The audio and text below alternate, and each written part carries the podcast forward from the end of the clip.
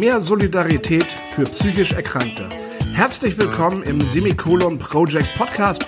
Mein Name ist Sven Krawitz und ich freue mich auf spannende Geschichten von besonderen Menschen. Schön, dass du eingeschaltet hast.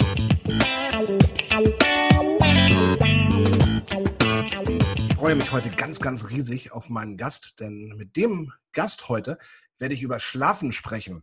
Schlafen ist ja eigentlich eine der schönsten Sachen, also ist ja die schönste Sache der Welt.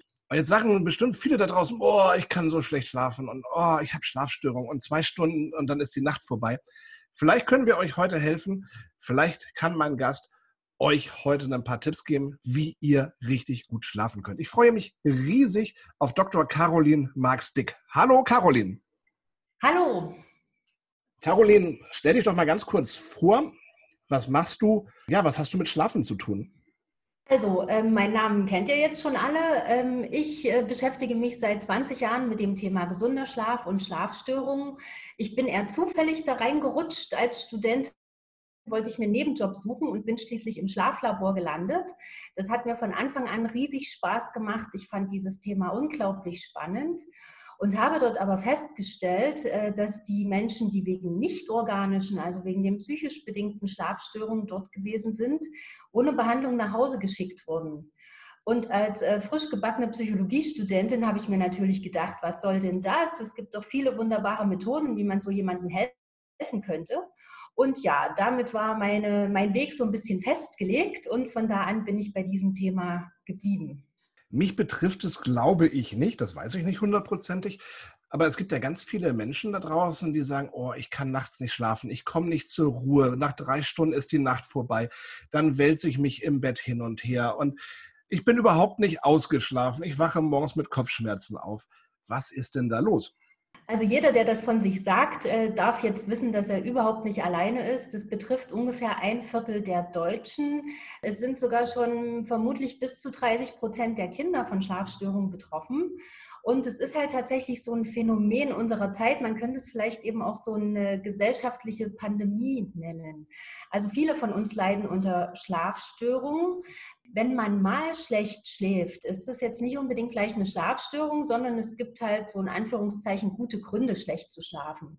Beispielsweise vor einer Prüfung oder äh, vor einer längeren Autofahrt. Also alles, was so ein bisschen aufregend ist. Auch vor schönen Dingen. Ne? Vom Urlaub kann man manchmal schlecht schlafen.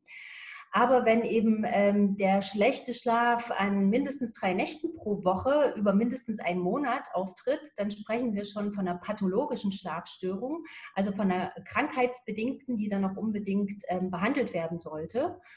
Und ja, wie gesagt, darunter leiden viele, viele Menschen. Unser heutiger Lebenswandel ist so ein bisschen dran schuld, dass so viele Menschen unter einem schlechten Schlaf leiden. Wenn ich jetzt zu den Leuten gehöre, die Schlafstörungen haben und ich mir jetzt vorstelle, ich gehe zu meinem Hausarzt und sage, hallo, ich habe Schlafstörungen, dann sagt er zu mir, ja, dann kriegst du Schlafmittel von mir, dann kannst du abends besser einschlafen. Aber da ist ja noch die Ursache noch nicht mit behandelt. Ganz richtig. Und da sprichst du halt auch ein ganz großes Bauchschmerzenthema von mir an. Der erste Weg geht meistens zum Hausarzt. Ich möchte da den ärztlichen Kollegen gar keinen Vorwurf machen, weil wir alle, sowohl als auch wir Psychologen lernen im Studium fast nichts zum Thema Schlaf und Schlafstörungen. Also das ist wirklich nur ein ganz kleines Randgebiet. Und wenn wir aber bedenken, dass wir ein Drittel unseres Lebens verschlafen, also diesen Schlaf auch dringend brauchen, dann ist es deutlich zu wenig. Die äh, möchten natürlich auch helfen und zwar schnell helfen und den Leidensdruck senken. Und es geht natürlich am schnellsten mit Schlafmitteln. Aber wie du schon sagtest, die bekämpfen überhaupt nicht die Ursache. Ganz im Gegenteil, die setzen an einem einzigen Symptom an. Die verbessern nicht die Schlafqualität, die verbessern nicht den Erholungseffekt, die verbessern auch nicht das Befinden am nächsten Tag, und bei Schlafmitteln ist es ja so, dass die suchterzeugend sind. Das heißt, ähm, wenn wir die über einen längeren Zeitraum hinweg nehmen, also zwei Wochen plus, dann wird die Schlafstörung in ihrer Dynamik definitiv schlimmer. Und ja, dann haben wir halt noch ein zweites Problem, was wir in der Therapie angehen müssen. Schlafstörung und eine Suchterkrankung. Verrückt, sage ich jetzt einfach mal. Mir fällt mir da ja nicht zu ein. Aber ich glaube, das ist in vielen Bereichen so. Wenn ich zu einem normalen Hausarzt gehe, und sage, ich habe das und das, dann bekomme ich irgendwie so ein 0815 Medikament und die Sache ist vom Tisch. Ich finde das so schlimm, dass in Deutschland den Ursachen nicht auf den Grund gegangen wird, beziehungsweise dass man sich das Thema Schlaf annimmt. Du hast gesagt, jeder Vierte schläft schlecht. 30 Prozent der Kinder und Jugendlichen haben Schlafprobleme und es gibt über 80 Schlafstörungen.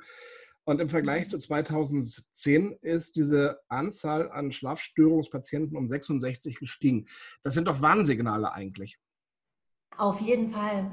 Und ähm, leider werden diese Warnsignale ähm, nicht genug beachtet. Also viele Krankenkassen oder Gesundheitskassen, wie sie sich ja jetzt nennen, kümmern sich um dieses Thema und ähm, haben da kleine Programme auf Lager. Aber so richtig nachhaltig wird eben sehr, sehr wenig getan. Ne? Also wenn ich gerade daran denke, wie wenig äh, von meinen Kollegen sich tatsächlich mit Schlafstörungen auskennen und äh, demnach halt auch nicht gezielt arbeiten, dann sehe ich da halt deutlichen Nachholbedarf. Es gibt ja wahrscheinlich ganz, ganz viele unterschiedliche Schlafstörungen, haben wir ja schon gesagt, 80 verschiedene oder mehr als 80. Was ja ganz wichtig ist beim Schlafen, dieser erholsame Schlaf. Ich kann abends relativ schnell einschlafen und stehe morgens nach 10 Stunden oder nach 8 Stunden Schlaf auf, fühle mich aber total gerädert. Ich habe ja im Endeffekt keinen erholsamen Schlaf gehabt, sondern ich habe zwar geschlafen, aber mein Schlaf war ja nicht erholsam, oder? Genau. Und ähm, das ist halt auch ein wichtiger Punkt. Äh, die meisten Menschen meinen, wenn sie Schlafstörungen haben, eigentlich die Insomnie.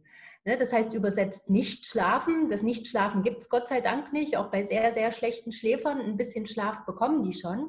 Aber wir meinen damit eigentlich ein zu wenig an Schlaf. Und ähm, die Symptomatik, die du gerade beschrieben hast, die passt eher zu einem Schlafapnoe-Syndrom. Das heißt, man schläft sehr, sehr lange, vermutlich auch tief, aber dadurch, dass man nächtliche Atemaussetzer hat, ist man überhaupt nicht erholt am nächsten Tag. Was kann ich denn dafür tun, dass ich morgens erholt bin? So geht es mir zum Beispiel. Ich gehe abends ins Bett, kann eigentlich relativ gut einschlafen, merke aber am nächsten Morgen, dass ich total gerädert bin. Wo ich dann denke, puh, eigentlich könnte ich mich jetzt noch eine Stunde hinlegen. Ich bin richtig platt. Was kann, kann ich dagegen tun?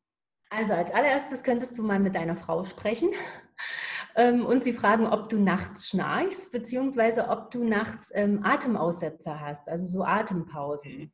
Weißt du das?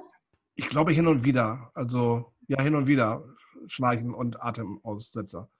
Genau, also hin und wieder ist es auch gar nicht so schlimm. Ähm, das haben wir alle irgendwie. Nur eben, wenn es so eine kritische Grenze erreicht, dann fühlen wir uns am nächsten Tag nicht fit. Wenn da äh, hingehend Gedanken bestehen, dass das so sein könnte, dass man eben unter so einem Schlafapnoe-Syndrom leidet, dann sollte man relativ zügig ins Schlaflabor gehen, dort mal eine Nacht schlafen und schauen lassen, ob man tatsächlich nächtliche Atemaussetzer hat.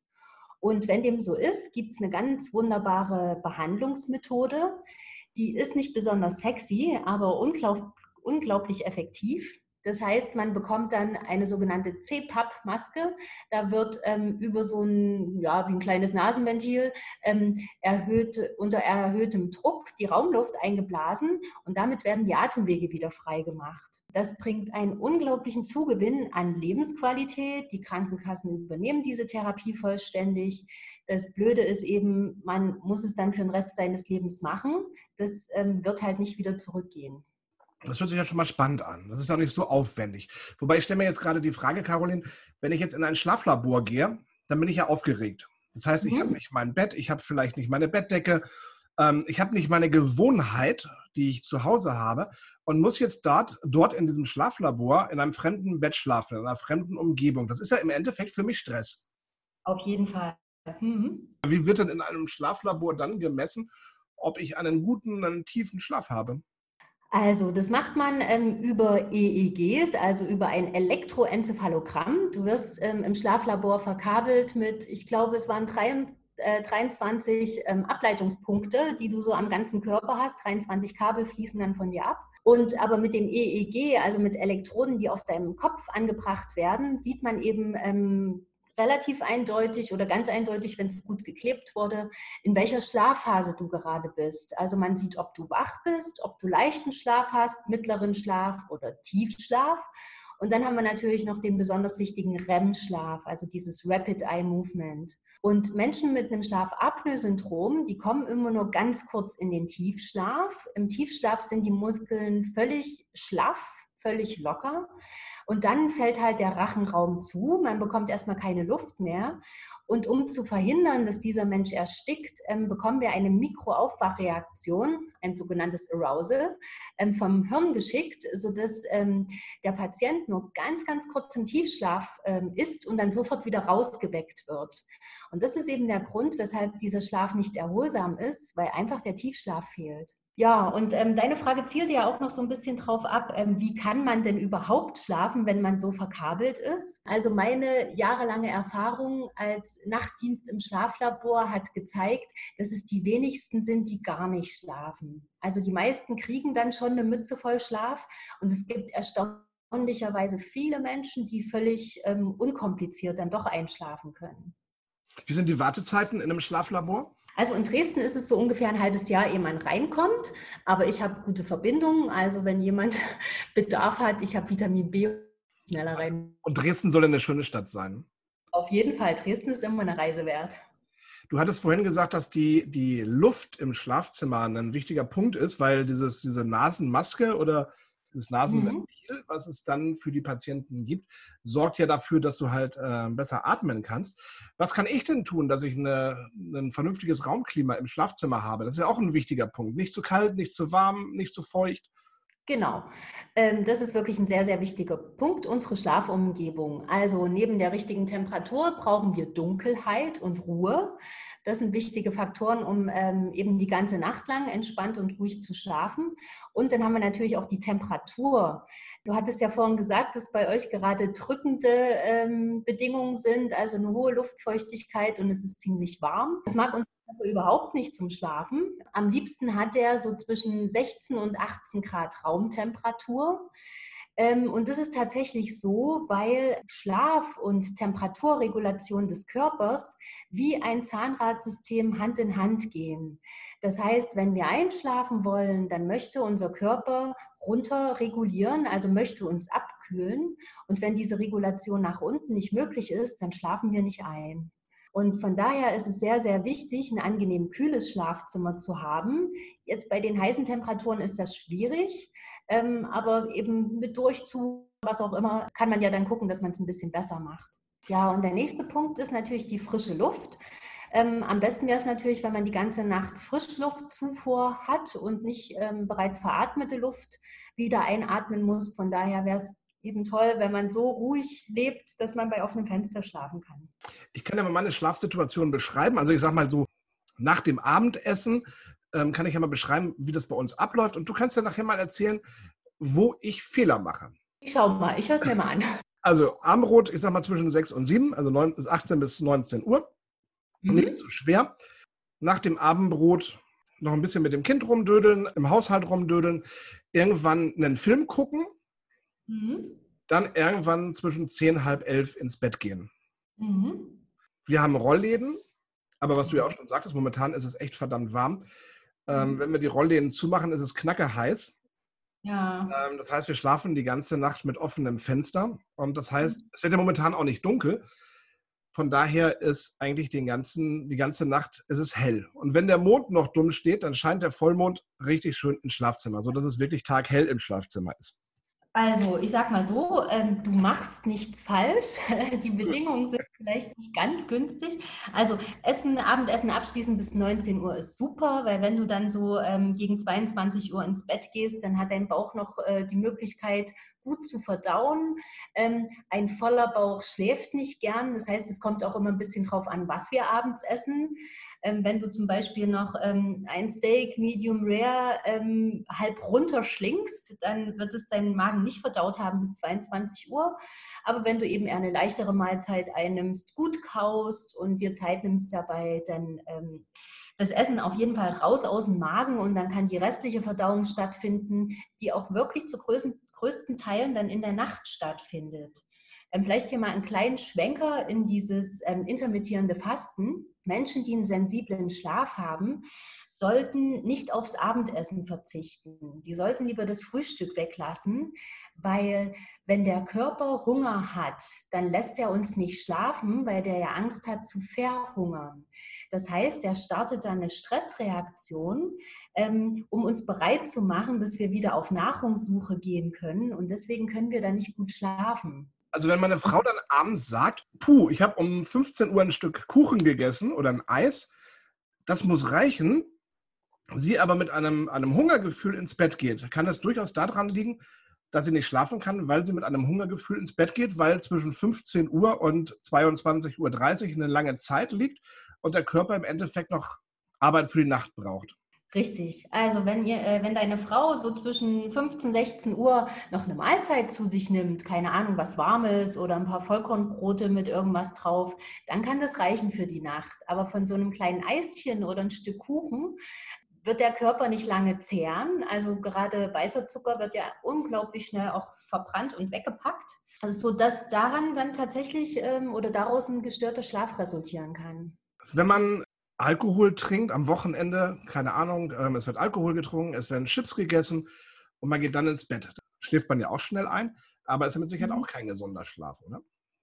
Nee, überhaupt nicht. Also Menschen mit Schlafstörungen, die sollten, wenn Alkohol ähm, getrunken wird, das halt eher so ein Gläschen zum Abendessen sein lassen. Alkohol macht die Schlafarchitektur kaputt. Das heißt, ähm, unser Körper bekommt dann keinen natürlichen Schlaf, sondern bleibt die ganze Zeit im leichten Schlaf. Alkohol ist ein Zellgift. Der Körper hat immer als allererstes das Anliegen, dieses Gift ähm, wieder abzuarbeiten, auszuscheiden. Und das macht er eben nur im leichten Schlafzustand, weil wenn wir eben schwerst vergiftet, sage ich mal, richtig in den Tiefschlaf fallen würden, dann wäre das lebensbedrohlich und das macht unser Körper nicht mit.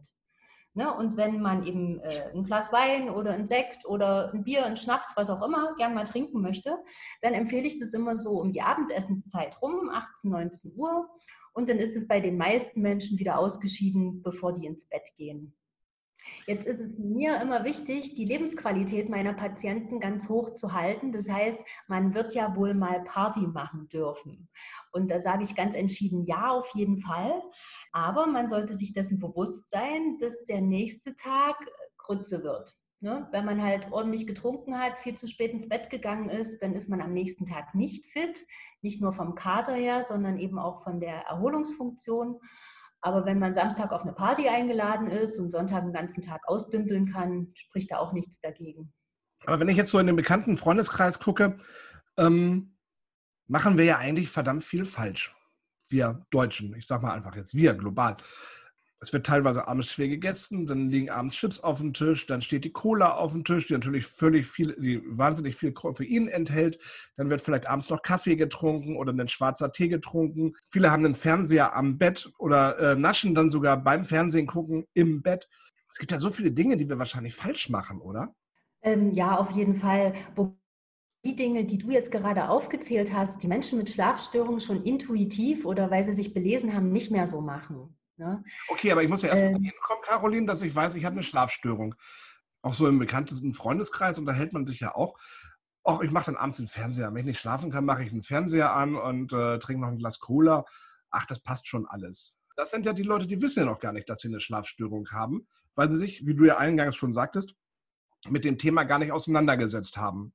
Richtig, das stimmt. Und da sind wir halt bei der Schlafhygiene, ne, dass man halt so verschiedene Regeln ähm, einhalten sollte, um gut zu schlafen. Das heißt eben, wie gesagt, nicht zu spät Abendessen, halbwegs was Gesundes, leichtes Essen, ähm, Alkohol nicht mehr nach einer gewissen Zeit, koffeinhaltige Getränke nicht mehr nach einer gewissen Zeit. Also wenn jemand Herz-Kreislauf-Probleme hat, dann sagt man ja immer, Cola ist das erste Medikament, wenn der umkippt. Und warum? Weil da ähm, unglaublich aktivierende Stoffe drin sind. Ne?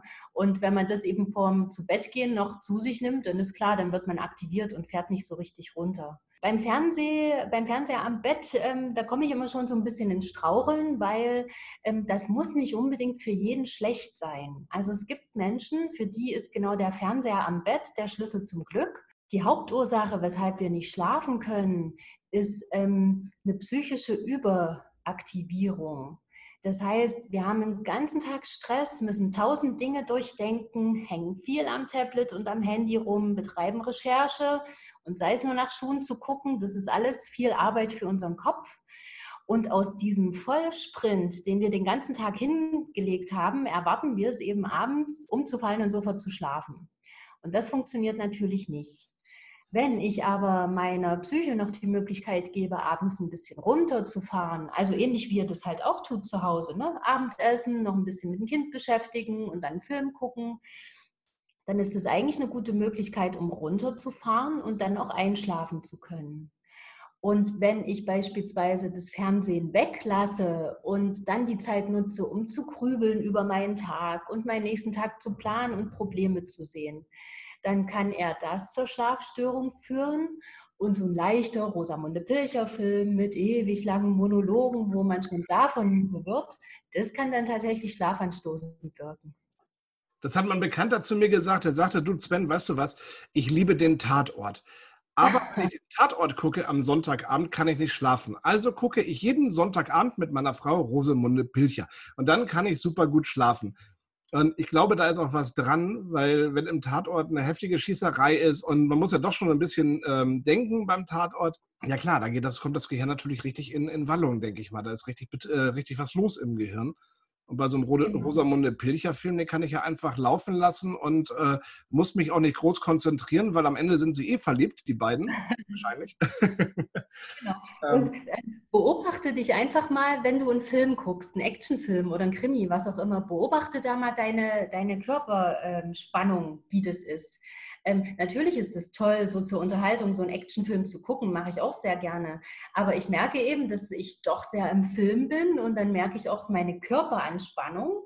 Ähm, und wenn ich eben danach sofort ins Bett gehen wollte, würde das halt nicht klappen. Also ich kann ins Bett gehen, aber ich werde nicht einschlafen. Du hast recht. Ich habe mit meiner Frau zusammen, ich glaube letztes Jahr, ähm, diese Serie geguckt, Sons of Anarchy, diese mhm. Motorradserie. Und die hat richtig gefesselt, diese Serie. Und wir waren da auch richtig drin haben meistens abends zwei Folgen geguckt, teilweise drei, teilweise vier, weil es so spannend war. Und wir waren da wirklich drin und haben uns dann auf abends gefreut und haben gesagt, so, wir müssen weiter gucken, weil diese Serie irgendwie so fesselt. Wenn wir uns eine andere Serie angucken, die einfach so, so plätschert, dann ist da nicht dieses, dieses, dieses Verlangen danach. Ich muss jetzt weiter gucken, das war so spannend. Ja, können wir reingucken. Äh, wenn nicht, ist auch nicht schlimm. Ähm, genau. da, ist was dran, da hast du recht. Beim Actionfilm oder bei einer Actionserie bin ich irgendwie viel tiefer in der Materie drin. Das stimmt. Was rätst du den Leuten, die heute Abend ins Bett gehen? Ähm, du hast schon gesagt, Handy ist natürlich auch so ein Problem. Ich merke es selber, ähm, ich habe das Handy als Wecker auf dem Nachtschrank liegen. Wenn ich morgens aufwache und meine Frau schläft noch, ähm, dann lasse ich sie natürlich schlafen. Aber schau erstmal aufs Handy. Was ist bei WhatsApp los? Was ist bei Instagram los? Was bietet Facebook mir? Gibt es vielleicht schon irgendwelche Mails? Das ist so mein Morgenritual.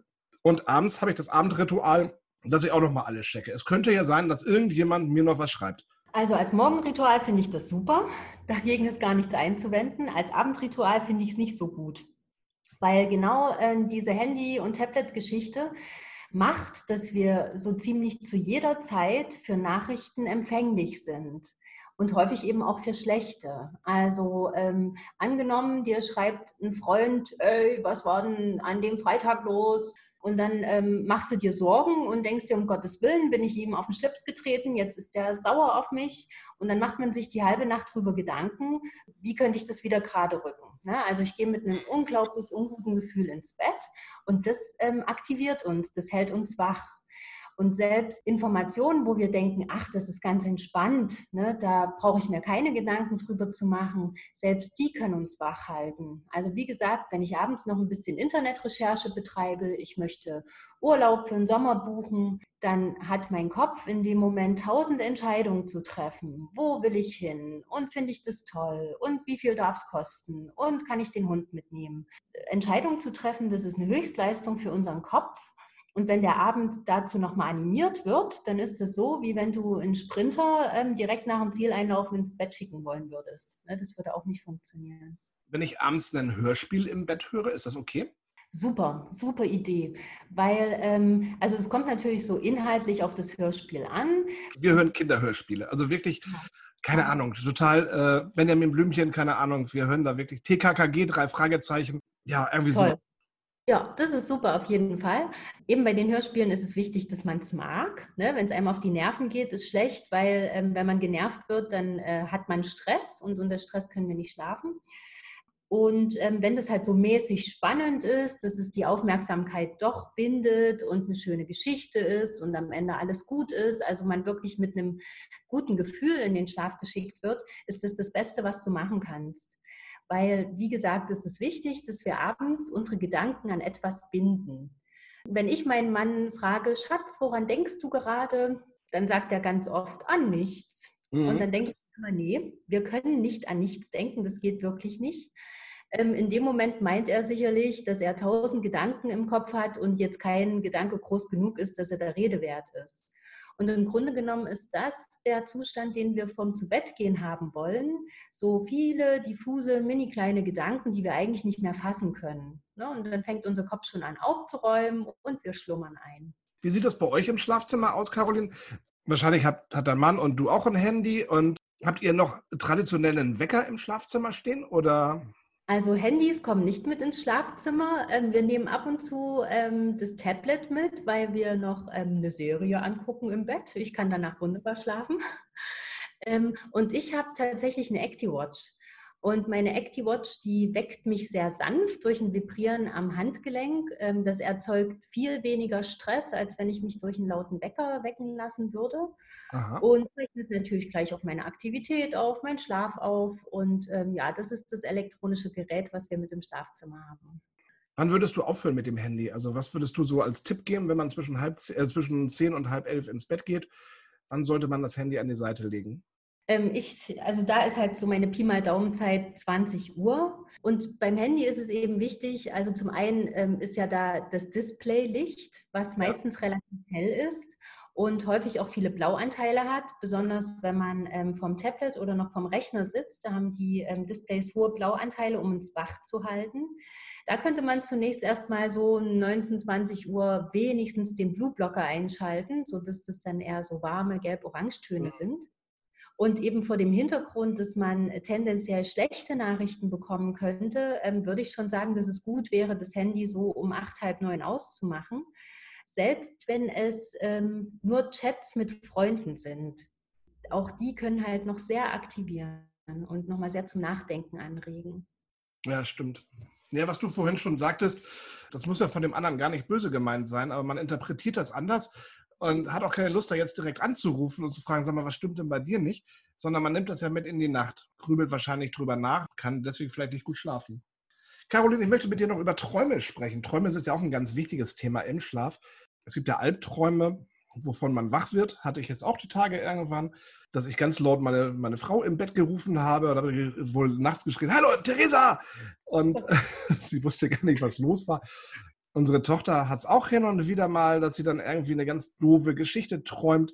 Warum, also die schönen Träume, da brauchen wir ja gar nicht drüber zu reden, die sind ja auch toll. Warum haben wir Albträume?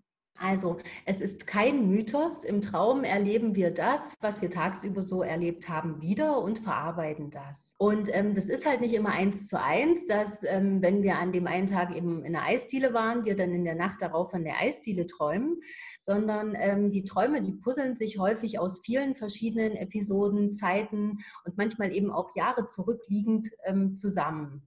Beispielsweise träume ich immer noch von meiner Oma und die ist 2003 schon verstorben, aber sie war halt eine wichtige Person für mich und deswegen taucht die jetzt halt immer noch auf. Und in den Träumen regulieren wir unsere Gefühle. Das heißt, ähm, Träume sind unglaublich wichtig, um psychisch gesund zu bleiben. Also wenn wir wenig träumen, dann ja, haben wir da halt eine wackeligere Psyche. Man kann sich nicht immer an das erinnern, was man träumt. Heutzutage gehen wir davon aus, dass im REM-Schlaf, also diesem Rapid Eye Movement Schlaf, alle Menschen träumen. Und es gibt eben äh, Menschen, die können sich da nicht dran erinnern und es gibt Menschen, die können sich dran erinnern. Also das hat nichts zu sagen. Albträume finde ich als Psychotherapeutin besonders wichtig, weil wir in den Albträumen die besonders unangenehmen Gefühle verarbeiten. Personen, die schwerst traumatisiert wurden und anschließend viele Albträume haben, haben damit ähm, ihr körpereigenes Antitraumaprogramm gestartet.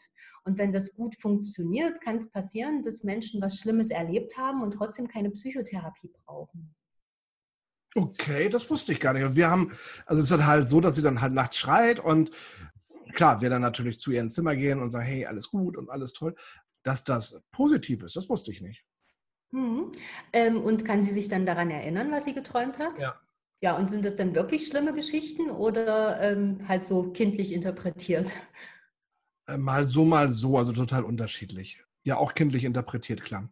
Also solange sie dann nicht tagelang noch darunter leidet, würde ich sagen, super ähm, Emotionsregulationssystem, toll, dass das ihre Psyche so macht. Okay. Und wenn sie dann aber anschließend länger darunter leidet, ähm, dann wäre es äh, ein Fall für mich sozusagen. Ja, klar, das, klar, das ist klar. Und mhm. wenn wir Erwachsenen Albträume haben, ist es im Endeffekt auch so, dass wir auch unsere Psyche verarbeiten. Ganz genau so sieht das aus also diese Traumtherapie finde ich ja auch super spannend. Da gibt es ja auch so viele Bücher drüber. Und äh, auch diese Traumdeutung, das ist so spannend, finde ich. Mhm. Ähm, tolles Thema. Auf jeden Fall, ja. Und es begleitet mich halt auch immer wieder, ähm, dass Menschen eben ja auch ganz konkret wegen der Belastung ähm, durch ihre Albträume zu mir kommen.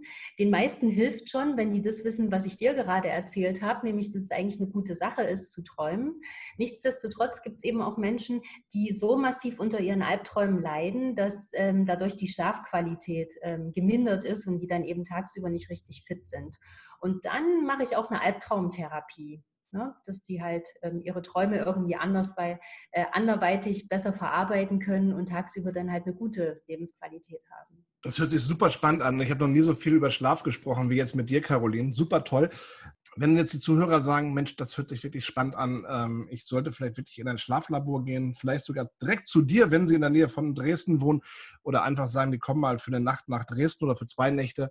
Wie funktioniert das? Brauchen die eine Überweisung von ihrem Hausarzt und äh, machen dann einen Termin bei dir oder wie funktioniert das? Also im Grunde genommen muss man nicht mal nach Dresden kommen, weil wir ähm, auch Online-Therapie machen und ähm, das hat sich jetzt halt wirklich als sehr gewinnbringend herausgestellt. Ich habe mich damals schwer getan, weil ich dachte, wenn ich so einen Patienten nicht direkt vor mir sitzen habe, kommt keine gute Stimmung auf. Aber nein, ist wirklich ganz wunderbar. Ähm, um zu uns zu kommen, braucht man keine Überweisung. Ähm, wir haben halt ein ziemlich ausgeklügeltes Diagnostiksystem, sodass ähm, die Patienten in der Regel nach ein bis zwei Sitzungen die Dynamik ihrer Schlafstörung kennen. Und das ist halt wirklich so der Grundbaustein unserer speziellen Therapie. Wir wollen halt herausfinden, was ist die Ursache? Warum schläft dieser Mensch schlecht? Dann setzen wir halt direkt an der üblen Wurzel an und versuchen, die rauszuholen. Und das kann ich auch online machen. Ja, das kann man auch online machen. Genau. Also wir haben ähm, verschiedene Therapiemodule.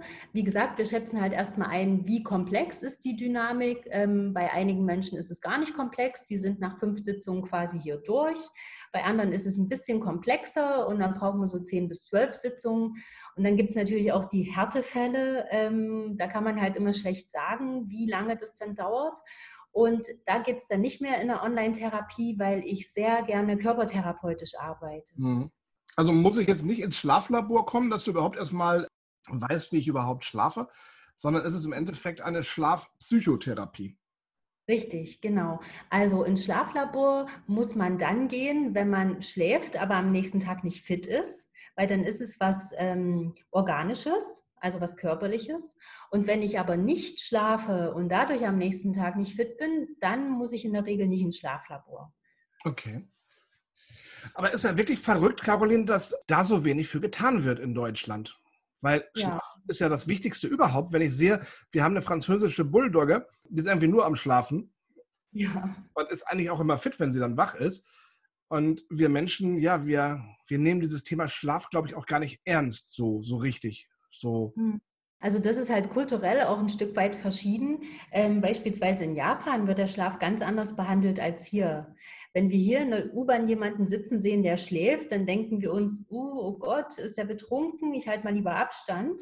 Mhm. Ähm, wenn in Japan in der U-Bahn jemand schläft, dann denken sich die Menschen, mein Gott, muss der fleißig gewesen sein, dass der jetzt so müde ist, dass der schlafen muss. Ne, dort wird ähm, ja auch der Power Nap quasi vom Chef auferlegt. Jeder hat da sein Kopfkissen, was er sich dann ähm, vor die Tastatur legt und seinen Kopf mal für äh, 10 bis 15 Minuten auf den Tisch parkt und eben wegnickt und damit viel, viel, viel erholter für den Rest des Tages ist. Ja, also da hast du völlig recht. Hierzulande wird der Schlaf leider nicht richtig ernst genommen. Ich glaube, auch in Deutschland hast du ja auch viel zu viel Stress. Ich habe mal eine Zeit lang für ein holländisches Unternehmen gearbeitet ähm, ich habe in Deutschland den Außendienst gemacht. Und die Leute in Holland, ähm, die ja nun gleich um die Ecke wohnen, die sind viel entspannter. Wenn das heißt, die, die, Autowerkstatt macht um 8 Uhr auf und man steht um 10 vor 8 vor der Tür und sagt, hier, ich habe Termine, jetzt mal ganz schnell, dann sagen die, hey, entspann dich, trinken wir erstmal einen Kaffee. Und dann sitzt du mit den Leuten da und trinkst erstmal eine Tasse Kaffee. Ja, und dann fangen die um 8 an. Und aber auch nicht stressig, sondern ganz entspannt. Ja, und bei der Firma, wo ich gearbeitet habe, war es so, dass alle Mitarbeiter ähm, Freitagnachmittag, ich weiß gar nicht, um 14 oder 16 Uhr in den firmeneigenen Pub gehen durften. Ach, schön. Da wurde, da wurde gefeiert. Also jeder, mhm. wie er mhm. wollte, ne? teilweise mit Live-Musik und ähm, das gibt es in Deutschland nicht. Oder wir haben mhm. letztes Jahr in Polen Urlaub gemacht. Ähm, bei Polen war ja, hab ich, haben wir viel Negatives gehört. Nee, fahrt da nicht hin und äh, ich weiß nicht. Und wir haben gesagt, wir fahren mal in, nach Polen in den Urlaub. Und alleine in Polen ist es ganz, ganz anders äh, von der Mentalität her als in Deutschland. Wir fanden das so toll und haben gesagt, wir würden dieses Jahr, wenn alles gut geht, auch wieder nach Polen fahren, weil es einfach toll ist. Auch von der Menschlichkeit her. Super toll, freundlich.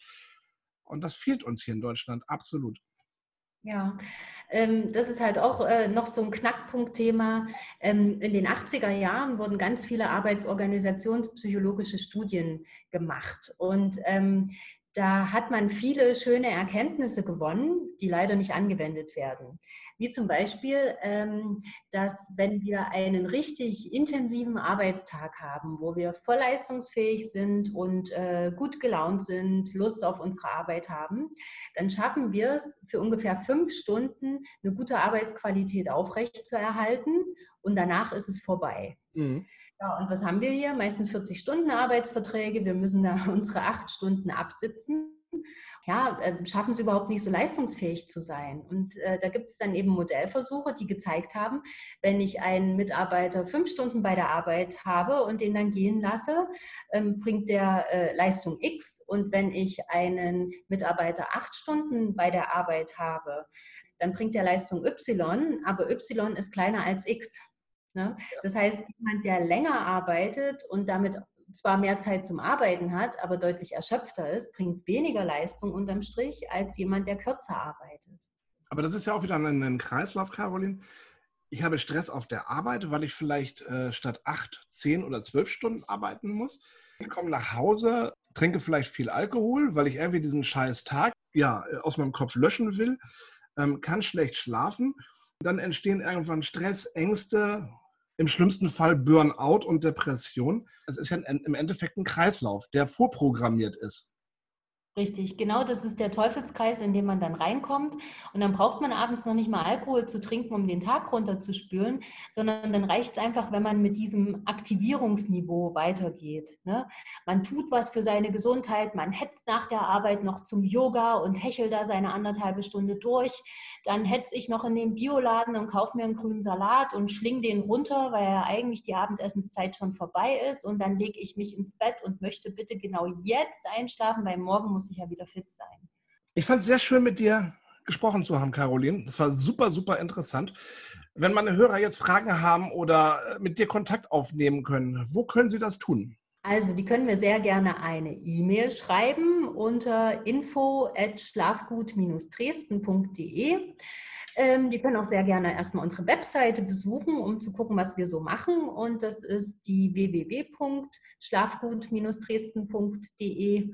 Dort stehen dann auch alle Kontaktdaten. Telefonisch bin ich nicht so gut erreichbar, weil ich betreibe sehr intensive Psychohygiene. Das heißt, mein Handy ist prinzipiell lautlos. Und wenn ich sehe, dass jemand angerufen hat, dann rufe ich halt zurück, wenn es bei mir gerade passt und nicht allzu stressig ist. Ja, genau, so kann man uns erreichen. Super, Caroline. Ich werde auf alle Fälle mitnehmen, dass ich äh, ab 20 Uhr mein Handy irgendwo ausmache und bis zum nächsten Tag liegen lasse. Ich glaube, das ist ein spannendes Experiment, weil das Handy bei mir, das ist irgendwie, ja, das ist zum Begleiter geworden. So geht es wahrscheinlich ganz, ganz vielen da draußen. Und ich ja. werde mal gucken, ob ich damit klarkomme, ab 20 Uhr auf das Handy zu verzichten. Da müssen wir uns halt eine, eine Möglichkeit suchen, wie wir das mit den Hörspielen machen. Aber da werden wir auch eine Möglichkeit finden. Ah, da bin ich mal gespannt. Vielleicht kann ich meine Frau auch davon überzeugen. Und vielleicht stehen wir morgen früh auf und stellen fest, wow, das war eine richtig tolle Nacht. Ohne Handy. Das, ja, das ist ja dann immer das Beste, ne? wenn so eine Verhaltensveränderung ähm, gleich spüren lässt, wie gut es einem geht. Aber vielleicht könnt ihr euch jetzt im Sommer noch ein bisschen raussetzen, die laue Abendluft genießen und dann fällt es gar nicht schwer, das Handy wegzulegen. Genau, ich hatte gestern noch einen leckeren Hugo gefunden. Ähm, ohne Alkohol. Habe ich noch nie getrunken und äh, den haben wir jetzt kalt gestellt.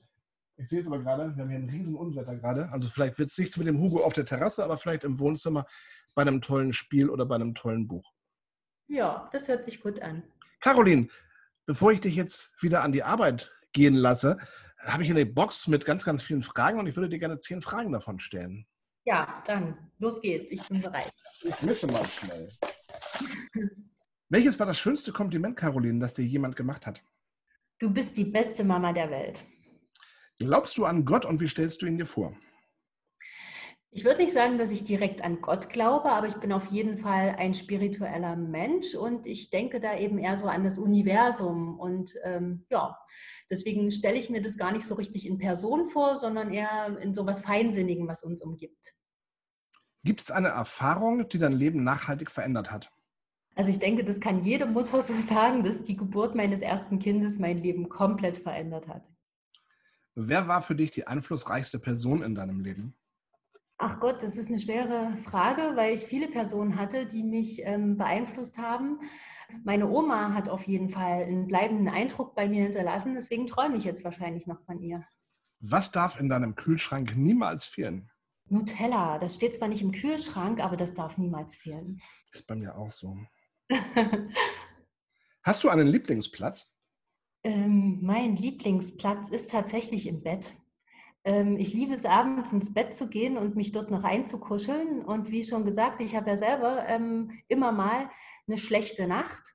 Und ähm, mittlerweile genieße ich das aber sehr, in meinem Bett zu liegen, weil da will niemand was von mir, da habe ich nichts zu tun. Da kann ich einfach liegen und meinen Gedanken nachhängen und ähm, habe keinen Stress in dem Moment.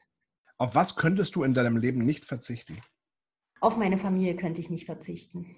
Was hat dich emotional zuletzt sehr berührt? Hm, also generell bin ich eine sehr empfindsame Person und das sind doch häufig Dinge, die mir so meine Patienten berichten. Also das könnte ich jetzt gar nicht auf irgendwas runterbrechen. Ja, also es sind häufig Patientengeschichten, die mich sehr berühren. Was bringt dich zum Lachen?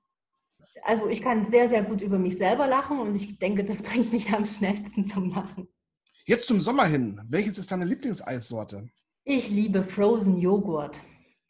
Finde ich auch mega. Finde ich auch. Mm, am liebsten mit Erdbeerstückchen noch oben drauf. Ja. Ja. Lecker. Mhm. Caroline, ich bedanke mich ganz herzlich, dass du dir Zeit genommen hast und so viele tolle, interessante Sachen über das Schlafen erzählt hast. Fand ich wirklich mega interessant ich werde meinen Schlaf mal beobachten. Ja, vielleicht komme ich das nächste Mal als Patient auf dich zu. Ja, sehr, sehr gerne. Also beobachte und berichte. Mir hat es auch viel Spaß gemacht. Ähm, ja, vielen Dank. Caroline, ich wünsche dir einen schönen Tag. Euch natürlich auch. Vielen Dank fürs Zuhören und euch natürlich auch einen schönen Tag. Bleibt gesund und bis zum nächsten Mal. Semikolon Project Podcast. Mehr Solidarität für psychisch Erkrankte. Auch auf Facebook und Instagram.